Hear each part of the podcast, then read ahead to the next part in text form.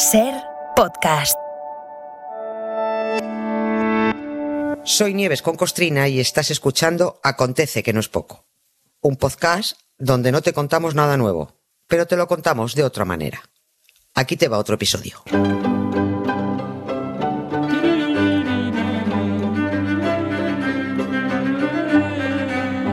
Hola Nieves, buenas tardes. Buenas tardes. ¿Qué- No te rías antes de empezar. Porque sí, porque- sí, No, por el, Hola. el tarareo. Eh, Claro, es que esta música es sensacional. Un día tenemos que comentarla, tenemos que desmenuzarla con nuestro pianista, al que me Pues encanta escuchar cuando habla de- del piano, de contrastes, de, de- de todo. Es, es maravilloso, Juan. Sí, y además Boccherini tiene, tiene, muy bonita historia detrás y, y todo. O sea que yo creo que, Pues que con o- Juan o- estaría muy, o muy lo divertido. cuentas tú escuchar. o lo no, cuenta él. No, no, no, no, yo No. si, Haremos- si aporreo el piano lo destrozo. vamos. Haremos un más mix, haremos un más mix. Sí. Oye, yo est- estoy seguro de que, de que más de un oyente se va a llevar eh, la sorpresa hoy em, al saber que el Carlos III de Inglaterra, el actual rey, el hijo de la difunta Isabel II, ya tuvo un antecesor. Pero en España tuvo un precedente. Aquí también reinó un Carlos III. Ha- hace tiempo, eso sí, ¿eh? Bueno, y fue ni más ni menos que el inventor, bueno, el inventor, el impulsor de la lotería, ¿no? Hmm, Así como suena. Sí. Sí, sí, así es, así es. Lo que, ahora tanto Carlos III, Carlos III, oye, nosotros teníamos, lo teníamos antes.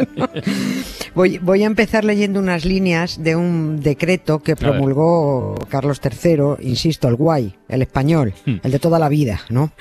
Eh, un decreto de el 30 de septiembre de 1763 y que demuestra una vez más lo tramposos que son los reyes. Aunque sea el guay, es, eh, es muy tramposo. A ver, leo. Prohíbo que las personas estantes, me encanta eso de personas Sí, sí, estantes, sí, sí, como personas, sí, personas estantes en estos reinos, de cualquier calidad y condición que sean, jueguen, tengan o permitan en sus casas los juegos de banca o faraón, baceta, carteta, banca fallida, sacanete, parar, 30 y 40, cacho, flor, 15, 31 envidada, ni otros cualesquiera de naipes que sean de suerte o azar. Dicho todo esto, dicho todo esto en lenguaje fino. Prohibido jugar a las cartas en todas las casas de España y al que juegue lo crujo, Hombre. más o menos. Sí, no, no, sí, bueno. Pero en ese mismo decreto de 30 de septiembre, el señor Carlos III creó un nuevo juego de azar que sería el único permitido Ah, a partir amiga. de entonces. Por eso te decía que eran unos tramposos, ¿no? Que era la lotería de los números. Es decir, en el mismo decreto donde Carlos III crea la lotería, está prohibiendo a los españoles que jueguen a las cartas. ¿Tienen o no tienen arte? No me, no me digas tú. ¿no? Carlos III es uno de, de los reyes que la cogió llorona con, con el juego, ¿no? En su caso era una consecuencia de ese pensamiento ilustrado que se trajo de Italia y que se propuso meter en las cabezotas de los ignorantes españoles a golpe de, de reales órdenes. También intentó prohibir los toros porque le parecía una salvajada y ahí seguimos. Ese decreto contra el juego del 30 de septiembre ni fue la primera ni mucho menos la última orden que dio Carlos III prohibiendo jugar a todo lo que no fuera lotería y que por supuesto no le hicieron puñetero caso, ¿no? Aquí en España todo el mundo siguió echando la partidita y también comprando lotería.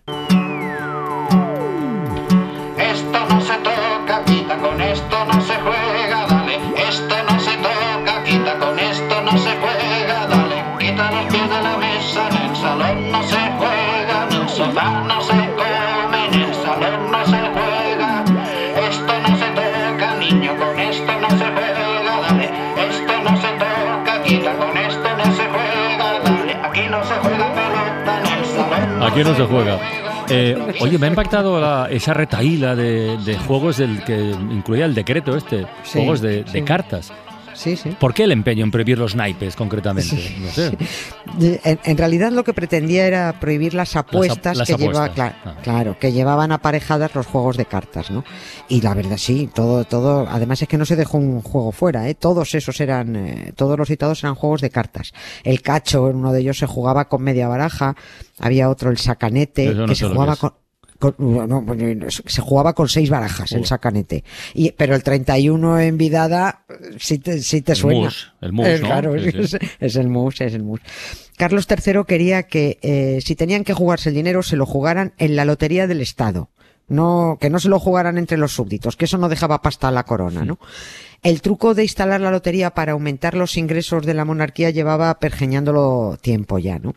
Carlos III conocía la loto de cuando estuvo como rey de Nápoles durante 25 años, ¿no? Y le pareció que aquello funcionaba bien. Por eso se trajo en comisión de servicio a España a varios italianos para que le organizaran el, el negocio, incluidos los, eh, los posteros, los dueños de los puestos, ¿no? Donde se vendía la lotería, los loteros, Los que loteros, diríamos ahora, claro. claro. Porque ellos ya llevaban años en el negocio y sabían cómo evitar los fraudes. Si era listo Carlos III, fíjate, bueno, en realidad los asesores eran los listos, ¿no? Siempre digo lo mismo. Que Carlos III, como sabía que eso de la lotería no le gustaba a la multinacional católica, Ah, ¿no? Tampoco. no, que va, que va. Tuvo mucho cuidado en meter y para, mm, para colársela, eh, metió en el decreto las palabras benéfico, beneficencia, objetivos píos, hospicios, hospitales, metió ahí todas esas palabritas, ¿no? Mira, fíjate cómo justifica el rey en el decreto la conveniencia de una lotería benéfica. Dice él, las ganancias se destinarán a hospitales, hospicios y otras obras pías y públicas en que se consumen anualmente muchos caudales de mi real erario. Toma ya. O sea, a ver, no digo, no digo yo que esté mal pensado Ya, ya, lo de la lotería, pero claro, el erario real estaba para eso, majo, para cuidar del bienestar de los súbditos, no solo para financiar tus partidas de, de, de caza. Yo sigo sin ver claro que tenía que decir la iglesia sobre el juego de la lotería. Quiere decir que no, que no es su negociado. Digo, ¿eh? No sé, pregunto. si hay pasta es un negocio. Siempre que haya dinero por el medio, la secta tiene mucho que decir a no ser que trinque una parte de la pasta. ¿no? Hubo dos papas en el primer cuarto del siglo XVIII que prohibieron radicalmente el juego de lotería. Eh, eh, Clemente XI y Benedicto XIII. Y además con pena de excomunión, porque lo de que la gente jugara y apostara no les gustaba nada. Pero fíjate, eh, llegó el siguiente papa, Clemente XII, que vio que, era que la lotería era una herramienta pistonuda para sanear las finanzas pontificias. Dijo, hombre, esto no está tan mal. Así que instaló una lotería propia en sus estados pontificios y retiró la chorrada de la excomunión. Claro, en cuanto, en cuanto vio que la pasta venía bien, ¿no? Jugar a partir de ahí dejó de ser pecado, ¿no? Pero con lo del juego, por lo que incumbe a la diversión y al holgorio, la iglesia siempre, siempre ha estado en contra, absolutamente, menos para ellos, ¿no? Que juegan en secreto y a escondidas. El dominico Tomás de Aquino, sin embargo, este, este tipo es del siglo XIII, estamos hablando de, de 1200 y pico, ¿no?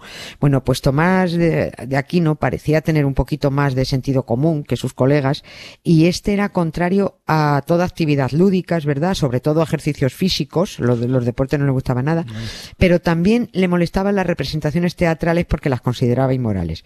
Pero sin embargo evitó toda referencia a los juegos de azar, el tío. Porque Tomás era muy práctico y sabía que, que si lo prohíbes todo, pues se te acaba volviendo en contra la plebe. No puedes prohibirlo todo, todo, ¿no? Él sugería dar un poquito de cuerda. Como dijo en sus escritos, conceder descanso al cuerpo y al alma. Permitía, también dijo, desviaciones honestas. ¿Eso o dicho es? de otra manera, por jugar con moderación. Ah, vale. Y solo si eres mayor de edad. Vale, como Claro, anuncio. ¿no? Sí, sí. Claro, si se jugaba con pasión, eso era contrario al amor de Dios y a los preceptos de la Iglesia.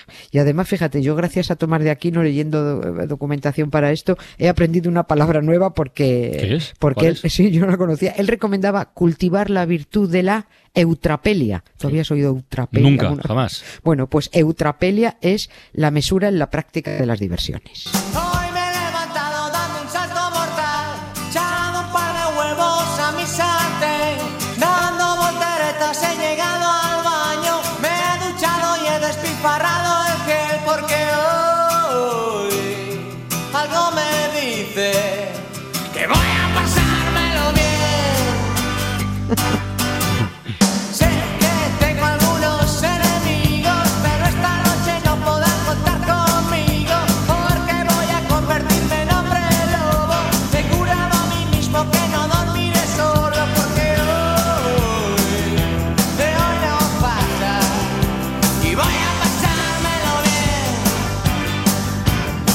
Esto es ni neutrapelia ni hostias. Esto es nada, esto es a lo suyo. Oye, eh, eh, bueno, te- no hace falta preguntar, pero te lo pregunto, si triunfó la lotería eh, inventada o impulsada por, por Carlos III. No te lo pregunto porque si has pasado últimamente por Doña Manolita, bueno, él no sabes la cola que hay todas las mañanas, bueno, y todas las tardes, o sea, a toda hora, ¿no? Llevamos comprando décimos desde hace, Desde- desde verano, yo desde- creo, ¿no? Desde antes sí, del sí. verano incluso. Sí, sí, sí. Pero has dicho antes, has comentado de pasada que hubo más ordenanzas contra el juego, ¿no? Sí, sí. Por eso te decía que, la, eh, que, que la cogió Llorona, ¿no? Sacó otro decreto prohibiendo jugar a cualquier lotería extranjera. o sea, tú no podías pillar un billete de las lotos de Venecia, ni de Florencia, ni de Prusia. Porque él quería todo, que se comprara todo aquí. Y después sacó en 1771 la, esta- el título es largo, la pragmática sanción en fuerza de ley prohibiendo los juegos de envite, suerte y azar que se expresan y declarando el modo de jugar los permitidos. Ha redactado con la. en Sí, con- eh, con ya. tu culo. Sí, sí. Eso de la expresión en fuerza de ley es para, para, para explicitar que aunque la prohibición de jugar no viene dada directamente por una ley, sí hay obligación de acatar las disposiciones, aunque no diga la ley. No es ley, pero como si lo seriese, ¿eh? como si lo fuera. No es que prohibiera jugar en lugares públicos, es que no te podía juntar con tres amigos en casa para echar un mus. Lo prohibía todo. No fue Carlos III tampoco el primero en empeñarse en acabar con el juego, porque eh, desde que los Borbones se instalaron con Felipe V, el repollo este, pues no había lustro sin ordenanza, ¿no? Que no juguéis, que es un vicio, que solo trae dependencias, en fin. Pero Carlos III se dedicó a perseguirlo especialmente por su objetivo recaudatorio con la lotería y que lo, lo- lo escondía tras ese objetivo moral, ¿no? Decía él que pretendía evitar las ruinas de las familias Ya. y los desórdenes eh, procedentes de los juegos, porque había navajazos por cobrar las deudas de juego, ¿no? Y ojo a las condenas si te pillaban jugando. A los nobles les caían cinco años de, de presidio sirviendo en los regimientos. ¿Te acuerdas que ayer hablamos Sí, que ya sí. se cargaron los Sí, tercios? Pues en los regimientos. Y a los plebeyos otros cinco, pero estos tenían que servir en los arsenales, pues siempre ha habido clases. Siempre ha habido clases, efectivamente. Oye, con esta pragmática que has comentado, ya, o sea, ya no solo se prohibían los juegos de cartas, se prohibían todos, directamente. Todos, Vale. todos, todos los que fueran de azar. Vale. También se prohibió el bisbis, que ¿El era muy parecido a la ruleta. Sí, bisbis se llamaba. Era parecido a la ruleta, pero sin ruleta. Se jugaba sobre un tablero, ¿no? Lo que le molestaba a Carlos III era la reunión de ociosos en las tabernas agarrados a un chatodino y a una baraja o a unos dados, ¿no? Eh, ni él ni sus antecesores borbones entendían cómo los españoles se reunían en tertulias para murmurar, bailar y jugar, sin otro objetivo intelectual, hombre, ya. Claro, tú no me das cultura como Estado pues, y no, no me la voy a sacar de la manga, tendré que divertirme de alguna manera, ¿no? Estaba la plebe entonces como para organizar tertulias, tertulias literarias. Por eso el juego continuó, las apuestas continuaron, pero al menos a Carlos III de dos que intentó le salió una bien, ¿no? Porque el triunfo de la lotería es, es absolutamente Total, incontestable. total. Y, y el objetivo de contribuir Sí, sí. al mantenimiento del Está Estado, pues también. Sí. Ya ves, el, el 34% de lo que nos gastamos en lotería lo ingresa el tesoro público, ¿no? Ahora bien, el rey no podía a- acabar con el juego por decreto porque el hombre lleva jugando desde que se juntaron cuatro en un corrillo. Yo, yo- yo- yo creo que lo primero que se oyó en Atapuerca fue mus. y nuestros antepasados romanos, a ver, eran unos jugadores de los más viciosos. ¿Cómo, cómo los romanos? Sí, también, también nos legaron el juego, los romanos. También nos Sí, han legado el juego. lo- los dados, los dados, tenían un vicio tremendo, ¿no? Las apuestas eran salvajes, tuvieron hasta un emperador ludópata. Cómodo, eh, Joaquín Ah, de- el malo de Gladiator. de Gladiator, es verdad. Sí, sí. Este- uy, este se jugaba hasta las partidas destinadas a la guerra, se la jugaba. A jugar dados en Roma lo llamaban alea, que significa juego de azar, de alea Ah, viene aleatorio, y aleatorio significa al azar, ¿no? Que dijo César al cruzar el Rubicon, alea yacta es, ¿no? El dado está tirado, la suerte está echada. Así que ya sabes, ya, para- aparte de los acueductos, el alcantarillado, las carreteras, los baños públicos y la irrigación, ¿qué nos dieron los romanos? Los dados. Los dados.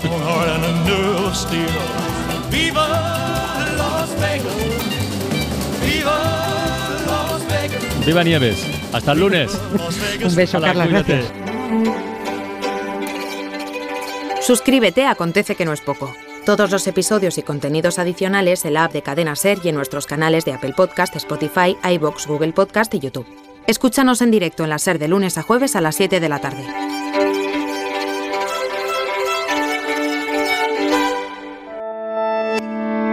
Cadena Ser. La radio.